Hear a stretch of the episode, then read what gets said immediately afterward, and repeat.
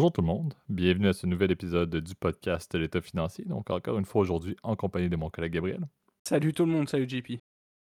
Pour ce nouvel épisode de la saison 7, on vous fait un place au débat qui euh, était un immanquable.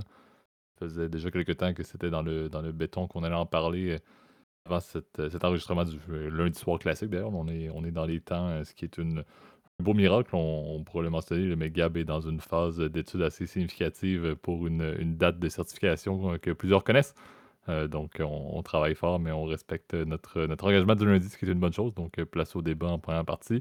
Et en deuxième partie, euh, l'instant économie qu'on ressort d'ailleurs de, de, très loin. On n'a pas fait beaucoup de sujets de type l'instant économie euh, dernièrement, mais quelque chose de plutôt intéressant le trame, encore une fois, il y aura des, discussions un peu politiques, malgré le fait que c'est l'instant économie. Là, vous allez voir, j'ai beaucoup à dire là-dessus, mais un, épisode qui va être, euh, à mon avis, fort intéressant, euh, sachant qu'on va être un peu dans le. Bon, en première partie dans le débat et en deuxième partie dans l'économie et le mix de débat, euh, très loin du volet des marchés financiers, mais je pense, Gab, que le disclaimer au niveau de nos opinions personnelles se veut assez critique pour aujourd'hui.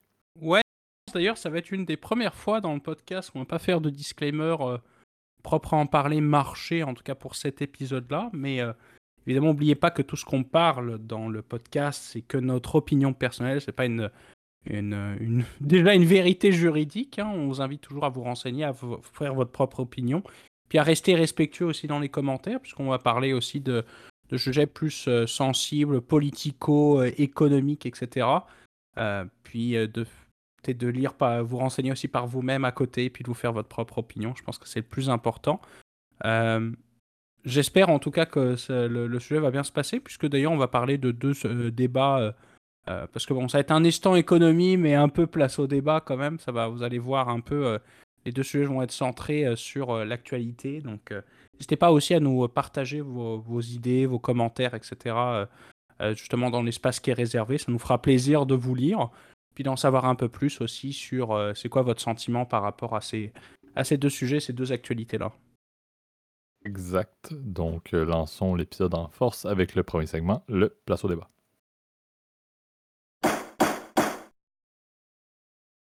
Parfait. Donc, euh, je l'ai mentionné, on ne pouvait pas vraiment passer à côté. C'est une nouvelle qui qui est sortie publiquement et qui a fait beaucoup de bruit. Euh, on voulait parler de, de Prigogine. On avait déjà fait un topo là, deux mois, presque jour pour jour. C'était en fait mercredi, si je ne me trompe pas, le jour pour jour du deux mois depuis euh, sa tentative de coup euh, militaire. Bon, il y a des astérix à mettre un peu là-dessus, à savoir bon, quel était le fondement réel qu'il voulait faire, etc. On, l'avait très bien détaillé, puis plusieurs autres excellents articles, excellents podcasts avaient aussi essayé de résumer la situation au fur et à mesure que ça se produisait.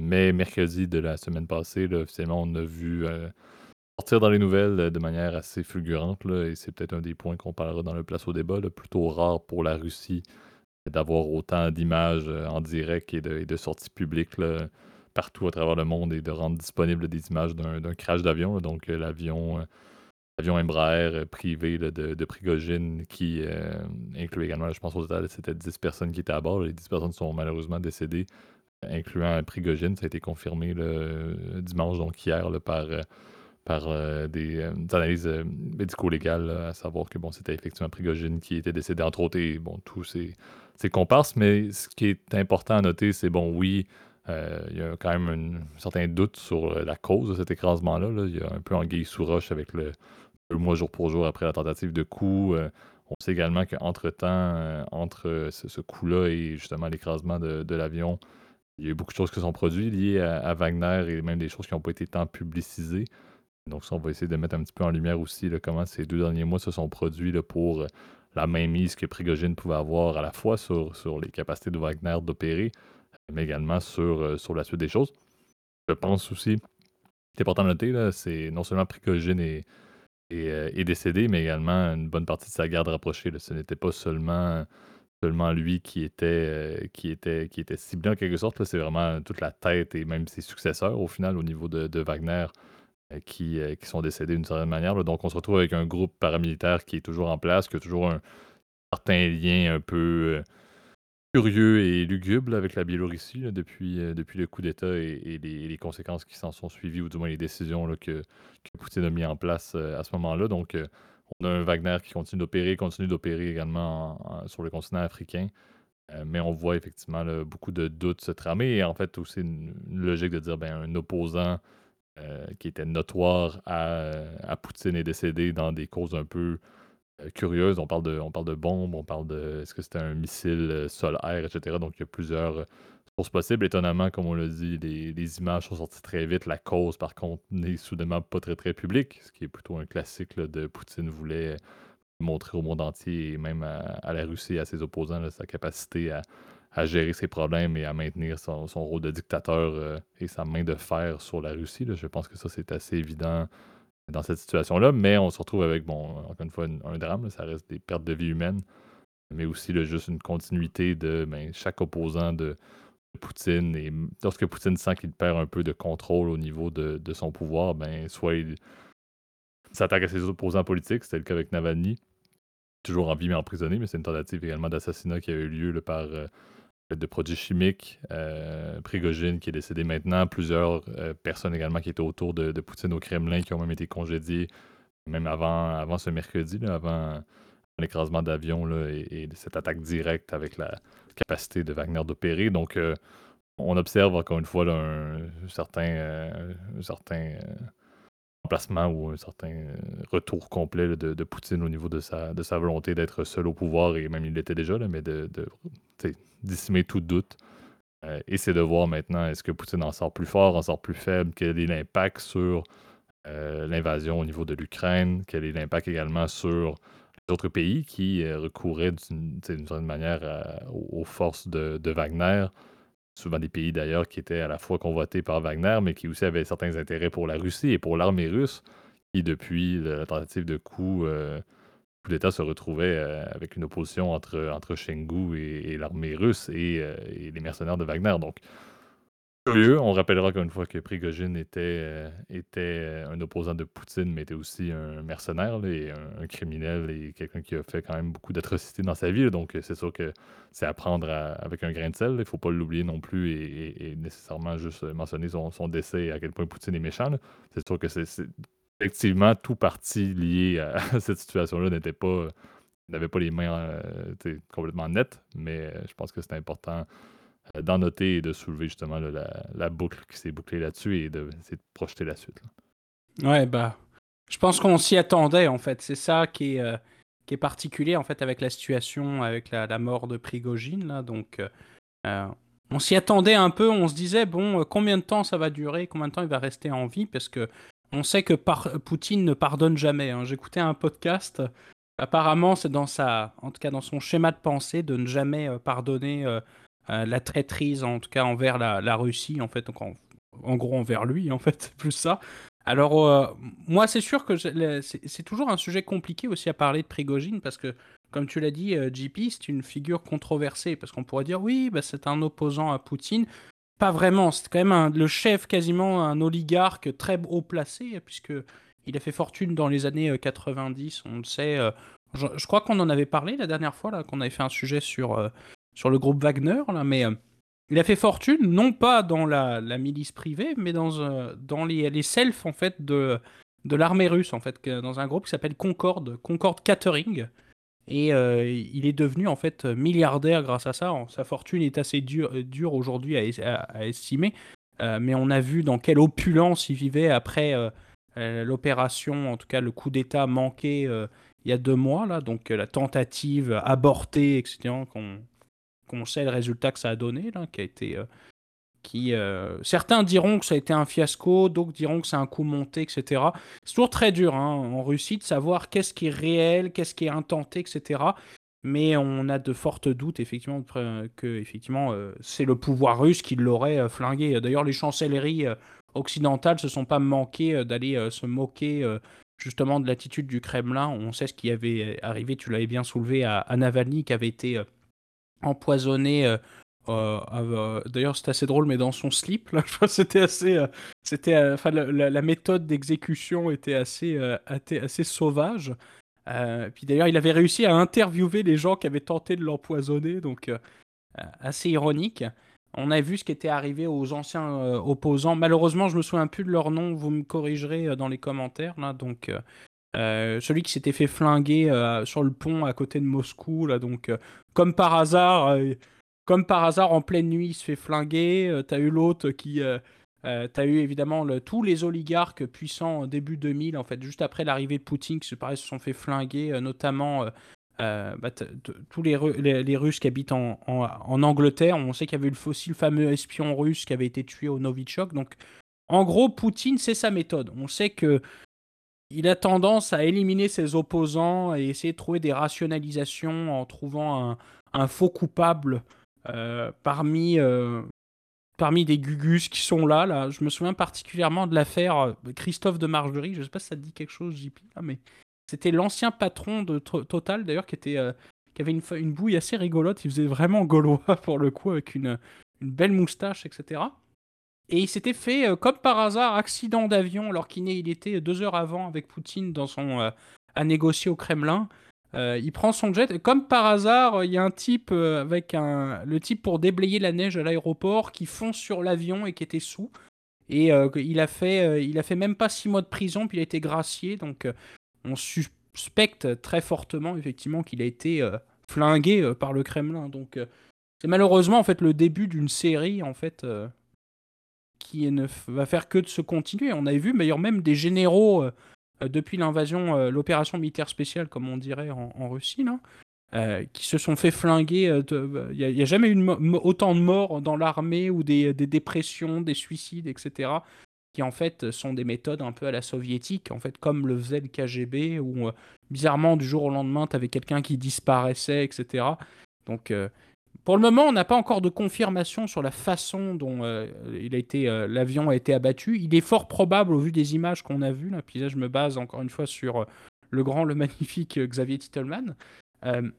selon les images qu'on voit, on voit que l'aile en fait s'est séparée complètement de l'avion. Or, c'est extrêmement rare qu'une aile d'avion se sépare comme ça d'un avion. Donc il y a deux probabilités en fait. Au plus au niveau des images, on voit une espèce de trace d'explosion. Il y a deux scénarios. Scénario 1, euh, c'est euh, le scénario du missile sol-air. Ce qui est assez ironique en plus, c'est que la trace de l'avion partait de Moscou jusqu'à Saint-Pétersbourg et l'avion a été abattu à quelques kilomètres seulement d'une résidence appartenant, euh, d'une datcha, appartenant à, roulement de tambour, et Vladimir Poutine, comme par hasard. scénario 2, scénario que privilégient les enquêteurs russes, parce qu'ils ont dit oui, on va faire une enquête indépendante. Bon, on sait ce que ça vaut, évidemment, puisque d'habitude, on amène toujours des experts d'un autre pays pour valider, effectivement, euh, euh, attester, avoir un point de vue neutre, évidemment, sur un accident aérien. Euh, deuxième scénario, c'est la bombe. D'ailleurs, il semblerait qu'il y a un mécano qui avait fait des modifications dans l'avion avant, selon l'enquête russe qui, avait été, qui a été dépêchée. donc, pour le moment, on ne sait pas exactement, en fait, encore une fois, la, cause de l'explosion du crash de cet avion-là, mais il semble très probablement que c'est pas une, erreur humaine, par exemple une, erreur de pilotage.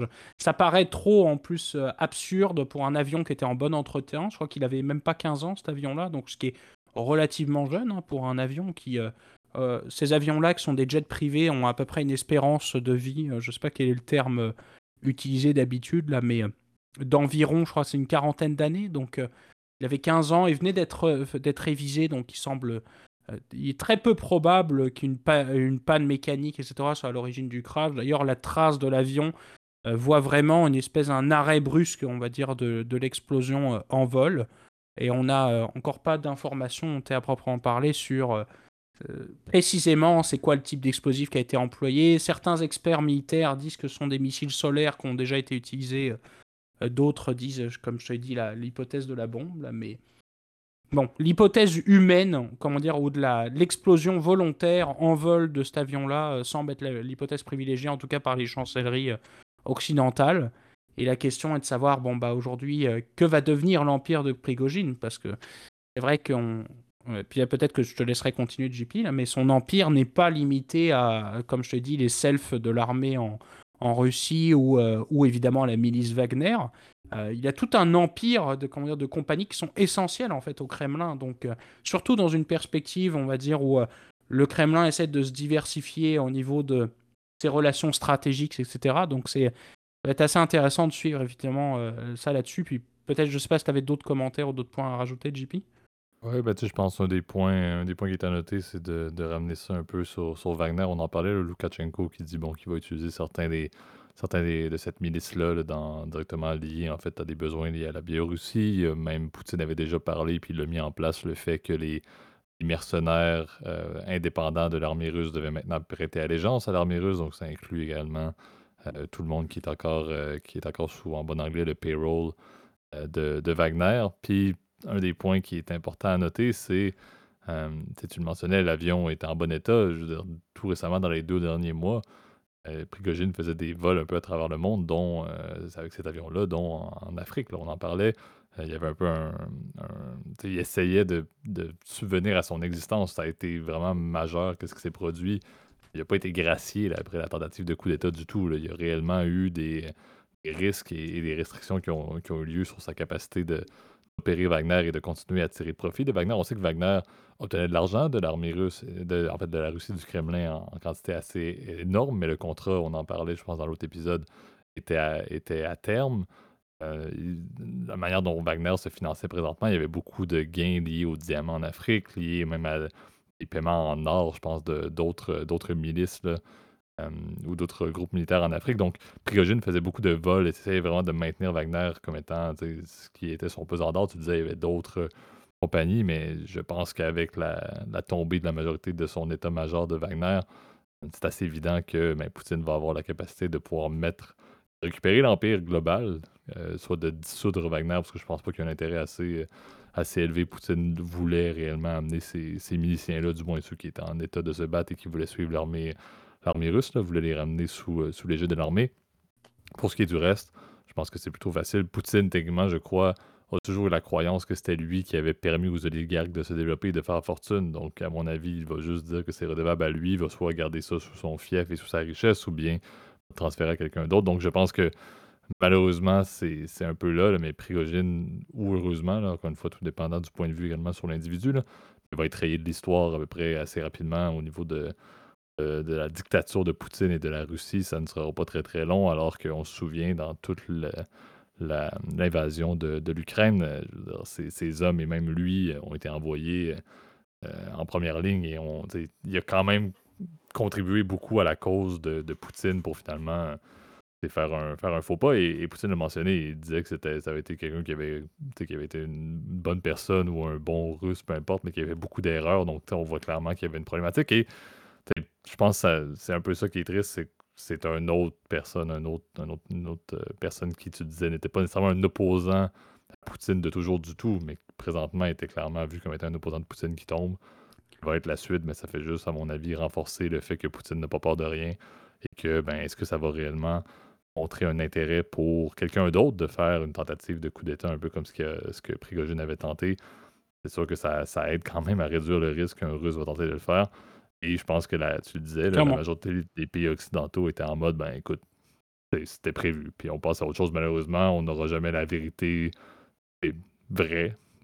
Ils vont avec, passons à autre chose, puis essayons de continuer à faire en sorte que le conflit en Ukraine se termine et que, que Poutine fasse ce qu'il veut, un peu. Ouais, bah c'est, c'est malheureux hein, comme conclusion, mais c'est vrai que j'aurais pas d'autres effectivement à rajouter, hein, parce que c'est vrai que malheureusement, dans, tous les cas, les pouvoirs d'action euh, d'un point de vue juridique et ceux des, Occidentaux sont limités. D'ailleurs, ça, ça, a lancé tout un débat, d'ailleurs, en tout cas, euh, ces, derniers événements, puis euh, même plus généralement le contexte de la guerre en Ukraine, mais c'est la, la non-ratification de la Cour pénale internationale. Rappelons que les États-Unis et la Russie sont les deux principaux pays à avoir signé, mais pas ratifié euh, la convention, le traité de la haie, qui en gros instaure le tribunal pénal international et qui condamne en fait les, crimes contre l'humanité, les crimes de guerre.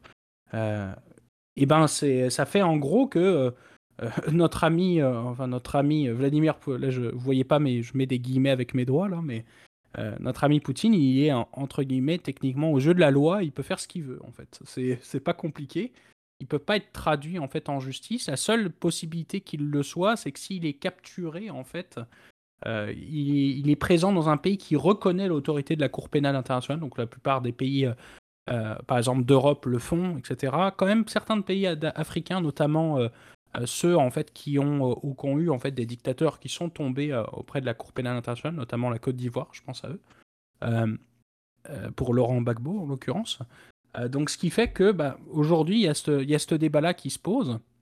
Et j'ai retrouvé d'ailleurs au, passant, euh, pendant que tu parlais de JP, là, donc il s'agissait de Skripal pour l'agent euh, russe, puis de Boris Nemtsov évidemment pour euh, l'opposant politique qui s'était fait comme par hasard flinguer par deux Tchétchènes évidemment.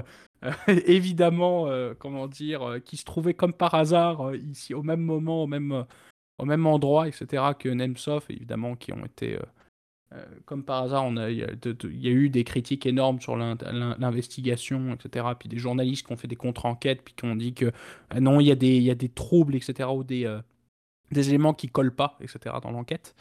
Donc ça va être intéressant, évidemment, de, suivre tout ça. Si j'ai peut-être un dernier point à rajouter, JP, puis je pense qu'après ça, on pourra, on pourra passer au deuxième sujet, là, mais c'est la question en fait des fermes de trolls. On sait que euh, là, vous allez me dire, de quoi tu parles, Gabriel? Les fermes de trolls, c'est le troisième business principal de notre ami euh, Prigogine. Euh, les fermes de trolls, en fait, c'est tout simplement les faux comptes Twitter que vous voyez sur la plupart, en tout cas, sur la plupart du net. Dès que tu as des posts, effectivement, sur Internet, critiquant, par exemple, la guerre en Ukraine, par exemple, ce qui s'est passé récemment au Niger ou dans les États africains, notamment la Centrafrique, etc bah, tu as tous ces espèces de faux vrais comptes en fait qui sont alimentés par euh, des propagandistes en fait et sur lesquels euh, Prigogine était rémunéré via Concorde et puis euh, via Wagner. Donc tout ça faisait en sorte qu'il avait un espèce de conglomérat ultra puissant et qui fait qu'aujourd'hui bah, le, groupe Wagner aujourd'hui n'a plus d'existence juridique, mais il y a toujours la question de savoir est-ce que l'État va s'approprier les fermes de trolls qui sont essentielles dans la communication euh, à l'international, en tout cas de, Poutine, surtout la communication euh, d'influence politique, notamment euh, qu'on a vu de plus en plus en Europe avec, comme tu as dit, la montée de partis, par exemple d'extrême droite nationalistes, comme par exemple en France, il y avait eu tout ce qui était lié, par exemple, au Rassemblement national ou au Front national avant. Donc ça pose beaucoup de questions en fait. Hein. Il y, a beaucoup encore de questions à savoir sur les activités africaines et euh, de fermes de trolls de Prigogine qui vont se, qui vont se poser. Puis, comme tu l'as dit, sur le front euh, en Europe, il semblerait que la plupart des unités vont être incorporées de force en fait dans l'armée, ou soit vont juste euh, s'évader en fait, donc vont devenir des espèces de des, j'ai même, même plus le terme, là, le terme m'échappe là, mais des, quand tu t'échappes de ton service militaire, c'est des déserteurs. Déserteur, ben, merci, merci JP t'étais un déserteur, etc. Donc, euh, à suivre. J'ai hâte de voir ce qui va se passer parce que pour le coup, c'est vrai que c'est un sujet qui est extrêmement d'actualité. Puis on va continuer à, à vous donner euh, de l'information, chers auditeurs. Exact. C'est sûr que des déserteurs, ex-prisonniers, mercenaires, c'est sûr que c'est pas nécessairement la crème de la société qui va se pavaner euh, maintenant sans, sans, allégeance. Bref. Ouais, bah, Surtout qu'il est recruté des anciens tolards, des meurtriers hein, chez Wagner. Hein, donc, euh. C'était de la crème. Hein. C'est des bons. Mais bref, on va, on va, on va effectivement suivre ce qui se passe. Mais bon, je pense que le, malheureusement, le dossier est clos et on passe, on passe à la suite, euh, toujours dans ce, dans ce magnifique conflit. On passe également à la suite euh, dans, dans cet épisode avec le deuxième segment pour aujourd'hui, l'instant économie. Parfait. Euh, donc, euh, je me, retourne vers un sujet initialement avait fait mes passions dans le temps que j'étais en échange étudiant à l'université euh, et je parle des BRICS. J'avais fait un magnifique travail sur le concept des BRICS qui évolue beaucoup et c'est pour ça qu'on voulait vous en parler. Il y a eu une réunion entre le 22 et le 24 à Johannesburg en Afrique du Sud des principaux pays du BRICS, donc le Brésil, la Russie, l'Inde, la Chine et l'Afrique du Sud. Euh, qui est une forme d'alliance économique, n'a pas, si je fais les, bases, euh, n'a pas réellement euh, d'institutions, sauf, sauf si je ne me trompe pas, ils, ont, ils, ont, une banque de développement qu'ils ont mis en place. mais ce sont des, à l'époque, c'était des, des, économies encore maintenant, qui avaient soit une possibilité de croissance qui était plus élevée. Il y en a, la Chine, on s'entend, se porte plutôt bien, l'Inde se porte plutôt bien également. Il y a eu beaucoup d'évolutions dans les dernières années depuis le lancement des BRICS. Euh, mais maintenant, on, se, retrouve avec une cible en 2024 euh, pour l'inclusion de six pays. C'est ce qui était en partie discuté lors du, 15e sommet des, BRICS. Et on vise à inclure l'Arabie saoudite, les Émirats arabes unis, l'Iran, l'Égypte, l'Éthiopie et l'Argentine Donc, passer de 5 à 11 membres également le devenir, et c'est là où il y a quand même un, certain, certain intérêt à suivre, qu'est-ce que les BRICS Plus vont devenir à terme après 2024. Parce que c'est certain qu'en termes d'ambition, on parle maintenant euh, d'un regroupement qui va couvrir, euh, qui va couvrir 46% de la population mondiale euh, et près du tiers du PIB. donc, ça devient quand même une, alliance économique qui est notoire. Et c'est de voir un peu quelles sont les appréhensions des différents leaders qui en font partie pour transformer ces BRICS Plus peut-être en une force politique ou du moins un, joueur majeur, peut-être opposant au G7 en partie. Donc, il y, a, quelques points. On sait que, bon, Xi Jinping a des intérêts très net à créer ça comme étant une alliance économique forte face aux États-Unis et aux pays occidentaux. Donc ça, c'est déjà un point assez, assez clair. Euh, de l'autre côté, Poutine également a un intérêt politique de rendre ça un peu comparable au G7 et du moins, encore une fois, faire une nouvelle plaque tournante qui ne peut pas être niée euh, par rapport à son opposition actuelle euh, directement. En fait, c'est la Russie face au G7, la Chine a une position un peu hybride et il y a certains alliés qui sont également un peu hybrides, mais c'est certain que d'avoir non seulement la population globale, le PIB, d'avoir les capacités euh, de, de, finances, les capacités financières de l'Arabie saoudite, de l'Émirat arabe uni, ajouter également l'importance de l'échiquier pétrolier et de ressources naturelles avec l'arrivée de l'Arabie saoudite et des Émirats arabes unis. L'Iran, qui on sait, si on veut développer une alliance qui est outre économique, mais également un peu politique, un mauvais joueur un peu pour s'opposer aux États-Unis, on va, dire les vraies affaires. Et sur une note plus positive, mais d'avoir l'Argentine, ça inclut à ce moment-là dans les BRICS les deux principales économies, les deux principaux pays même euh, en Amérique latine avec le Brésil et l'Argentine. Donc, il y a quand même un certain intérêt. L'Égypte, l'Éthiopie vient aussi rajouter une certaine forme de diversification au niveau des, pays euh, euh, du continent africain, sachant que l'Afrique du Sud était déjà inclus. Donc, il y a une certaine représentativité des deux côtés du Sahara et même à la pointe avec l'Arabie Saoudite. Donc, il y a, euh, euh, euh, avec l'Afrique du Sud, pardon. Il y a certains points qui font du sens, mais c'est sûr que c'est de voir bon, quel est réellement l'intérêt. Sachant que les BRICS Plus, moi je le voyais toujours comme étant un concept de on est supposé des économies en fort développement ou à forte possibilité de croissance. Et là, on voit clairement avec les changements des dernières années que la Chine et le Brésil ont un fort intérêt. L'Inde veut également continuer de montrer avec Modi sa, capacité d'être soit un, espèce de pacificateur entre les différents partis ou bien juste de vraiment s'implémenter comme étant une puissance dans tous les sens du terme et qui peuvent réellement avoir un mot à dire considérable, tout comme la Chine peut l'avoir aux différentes tables présentement. Donc, cette évolution-là est passée de manière très minime. L'idéologie et la volonté d'inclure les, les, les, nouveaux pays en 2024 reste à suivre, euh, mais je pense que ce n'est pas à, laisser de côté parce que peut-être que les BRICS vont enfin devenir quelque chose de plus significatif qu'une simple alliance économique avec une institution unique de banque de développement.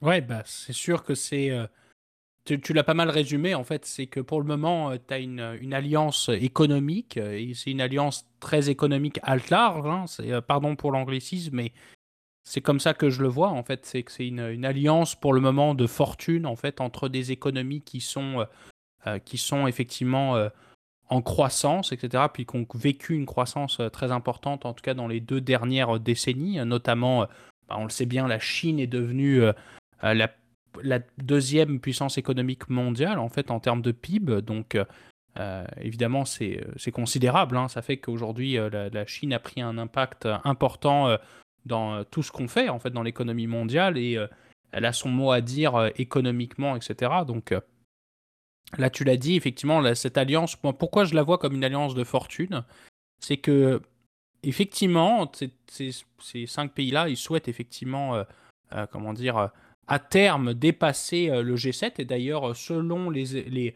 et la plupart des forecasts qui sont, les courbes en fait, se sont déjà croisées il y a deux ans en fait, par rapport au G7, hein, parce qu'on compare souvent les BRICS au G7 au niveau euh, économique et stratégique.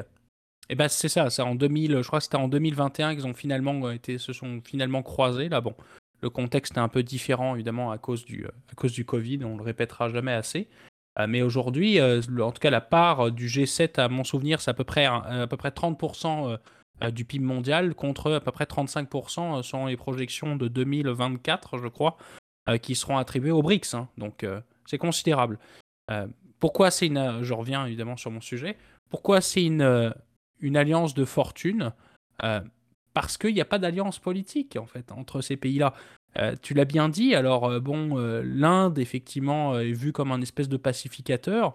L'Inde est alliée économiquement de la Russie pour juste une chose, c'est que son pétrole, il l'achète à rabais. C'est comme si toi, tu avais deux magasins et tu en as un qui vend tes produits deux fois moins cher. Bah, malgré que ce soit, un con, etc., le, propriétaire, bah, tu vas y aller quand même parce que t'as pas le choix pour soutenir ta croissance, tu n'as pas le choix effectivement d'aller euh, là où l'offre est la moins chère, effectivement. Et puis dans un contexte où les hydrocarbures ont continué de monter, eh ben, c'est une sacrée aubaine en fait pour ces pays-là.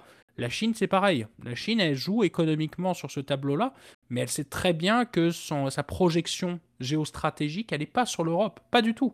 Sa projection géostratégique, elle est sur l'Indo-Pacifique. On en a déjà fait euh, pas mal de, d'épisodes, et en fait, en réalité, sa rivalité, c'est plus une rivalité de, de puissance, de, de projection euh, géopolitique avec les États-Unis. Euh, le but, elle, c'est tout simplement en fait, c'est de faire du business avec les Américains, mais être capable en fait de, faire des relations qui sont deal deal, ou même elle commence déjà à prendre le lead par rapport aux États-Unis. Alors que la Russie, c'est plus une force, on va dire brute, etc. Euh, euh, comme on l'a vu avec le conflit ukrainien, le but, c'est vraiment d'essayer de d'annihiler en fait l'Occident qui est vu comme un comme en perdition, etc. Puis de en fait, c'est ça, de compte faire, propager, si tu veux, le poutinisme au-delà des frontières de, la Fédération de Russie. Donc, c'est pas du tout les mêmes intérêts stratégiques. Tu l'as bien dit aussi, le Brésil. Bon, le Brésil est un allié de circonstance parce qu'effectivement, la Russie et les pays d'Amérique du Sud, enfin, de plus les, euh, partis politiques de, gauche en, Amérique du Sud, ainsi que en Afrique du Sud, donc euh, euh, l'ANC, l'African National Congress, qui était le parti de Mandela, a traditionnellement été allié en fait à, au bloc de l'Est en fait. Donc c'est plus une alliance de circonstances, encore une fois, euh, plus par une espèce de volonté effectivement de dire bon, euh, dans, le cas de Lula, c'est plus de dire bon, faut un règlement à l'amiable. Oui, mais bon, t'es marrant. Le règlement à l'amiable, ça fait quasiment un an et demi qu'on le cherche et ça n'a pas marché, tu vois. Donc économiquement, ces deux, les puissances en tout cas de euh, les relations en fait euh, entre tous ces pays-là sont compliquées. Et je te dis pas le, le bouxon pardon que ça va être avec l'entrée tu l'as dit de trois acteurs dont les stratégies sont complètement différentes politiquement. Tu m'as mentionné trois noms qui pour moi euh, ne font aucun sens politiquement l'Iran, l'Arabie Saoudite et les Émirats Arabes Unis. L'Iran et l'Arabie Saoudite se détestent. C'est pas compliqué. C'est deux pays qui sont ennemis depuis depuis en fait la révolution iranienne dans 73, 78, euh, pardon, je, me, perds avec les, euh, euh, dates. depuis, depuis la révolution iranienne, se déteste. L'Iran veut être la, puissance chiite, effectivement, dans la région, et l'Arabie saoudite, elle, défend, évidemment, le, le modèle beaucoup plus, bah, évidemment, comme tu le sais, sunnite. et ils, sont même en guerre, en fait, parce que le, conflit yéméni, par exemple, est vraiment un proxy, une proxy war entre l'Arabie Saoudite et l'Iran. Donc ça va être un beau bordel de voir les relations, en tout cas les discussions entre Arabie Saoudite et Iran. Et euh, évidemment les Émirats qui sont euh, alliés évidemment à, l'Arabie Saoudite éternellement quasiment, euh, à contrario par exemple du Qatar qui est pour le coup un peu plus un peu plus pro-Iran certains à certains moments, parfois un peu plus pro-Arabie Saoudite, parfois un peu yalla comme on dirait en arabe. Euh, donc euh, ça va être très intéressant de suivre effectivement l'évolution des BRICS pour le coup. Mais euh, je ne prédis pas non plus un, un grand avenir à, l'union politique. On a parlé, peut-être que tu auras d'autres informations là-dessus, JP, là, mais il a été même évoqué des hypothèses de dédollarisation, etc. ça me paraît pour le moment très saugrenu. Et puis, pour le moment, les autres pays ont dit oui, oui, t'es bien gentil, Vladimir. mais pour le moment, nous, notre business, effectivement, on aimerait que on ait moins la présence du dollar, que tu pas une omniprésence du dollar euh, dans les échanges internationaux, mais qui est quand même une monnaie stable et pas comme le roule. Alors peut-être que la solution de rechange, bah, ça risque d'être probablement bah, le yuan ou le renminbi, comme on l'appelle, euh, qui pour le coup est la monnaie la plus intéressante parce que euh, en termes de volumétrie, je crois que c'est la deuxième par rapport au, US dollar, hein, mais au dollar américain, pardon. Et euh, par contre, il est sous-évalué. Donc c'est, ça va être une question de savoir comment on va se coordonner avec les banques centrales, etc. Bref, pour le moment, c'est beaucoup de blabla, selon mon opinion. Euh, beaucoup de politique, etc. pour dire l'Occident est méchant, etc. Mais dans les faits, il n'y a pas grand-chose.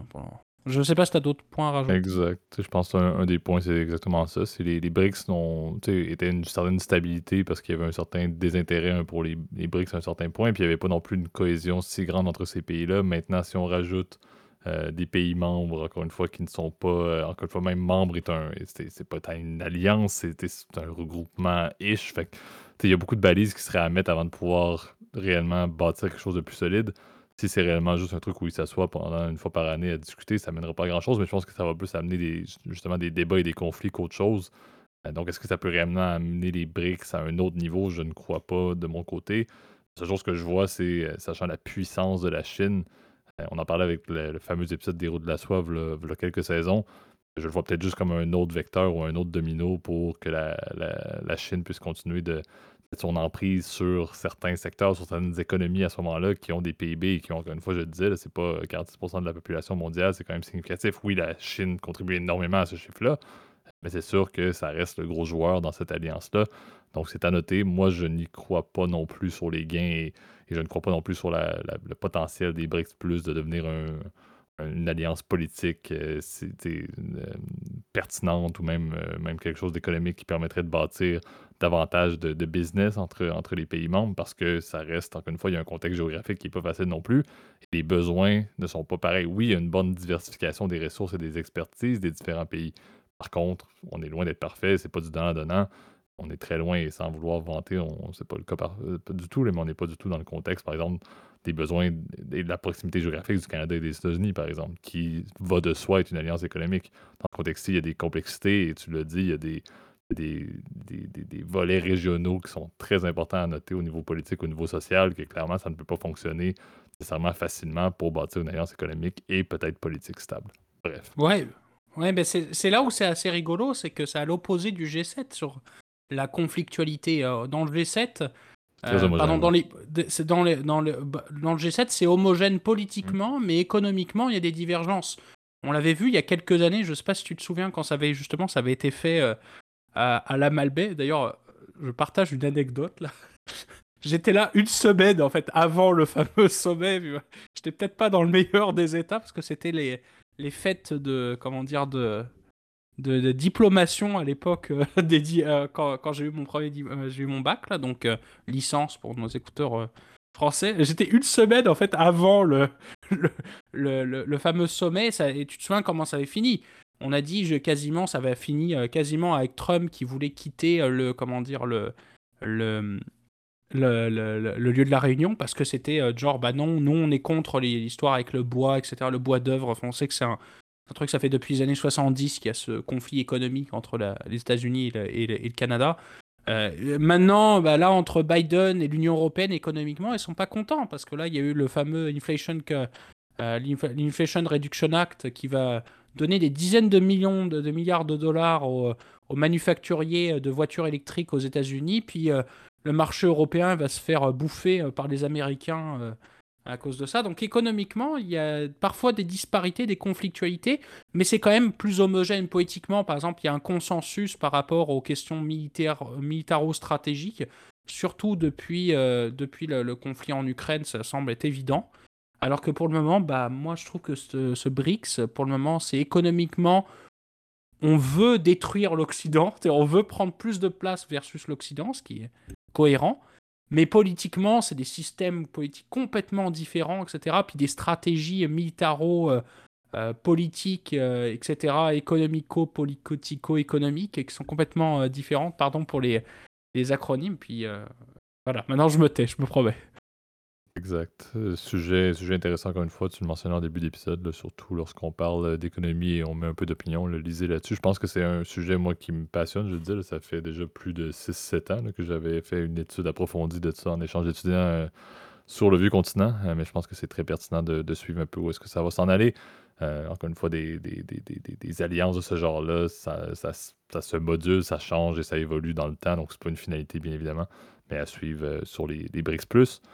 Euh, c'est ce qui conclut l'épisode d'aujourd'hui. Donc, merci euh, Gab pour ta contribution, comme à l'habitude. Merci tout le monde pour vos écoutes. Donc, vous pouvez nous retrouver, comme d'habitude, sur notre plateforme clé pour les commentaires, opinions, idées de sujets, etc. publics. sur YouTube. Donc, si vous avez apprécié la vidéo, n'hésitez pas à mettre un like et à vous abonner à la chaîne en mettant également la cloche pour les notifications. ceux qui veulent également faire des commentaires, mais sur une base plus privée, Gab met toujours dans la zone commentaire, dans la zone description, pardon, l'adresse courriel du podcast. Donc, ça nous fait toujours plaisir de vous lire et de vous répondre dans les meilleurs délais. Et sinon, pour la majorité d'entre vous, sur, vous nous écoutez sur les plateformes audio, donc vous pouvez nous retrouver sur Apple Podcasts, Spotify, Overcast, Deezer, etc. Si vous avez apprécié le contenu, même chose, abonnez-vous à la chaîne, mettez des likes ou des étoiles. Si vous appréciez notre contenu, ça nous aide énormément pour le référencement numérique.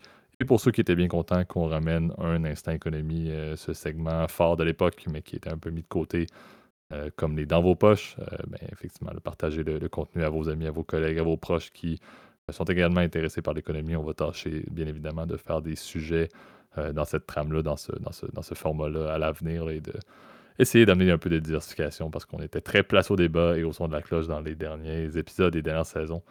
Euh, donc, euh, donc soyez à l'écoute. D'ici à la semaine prochaine, je vous souhaite et je te souhaite, Gab, une très belle semaine. Bonne semaine tout le monde. Salut.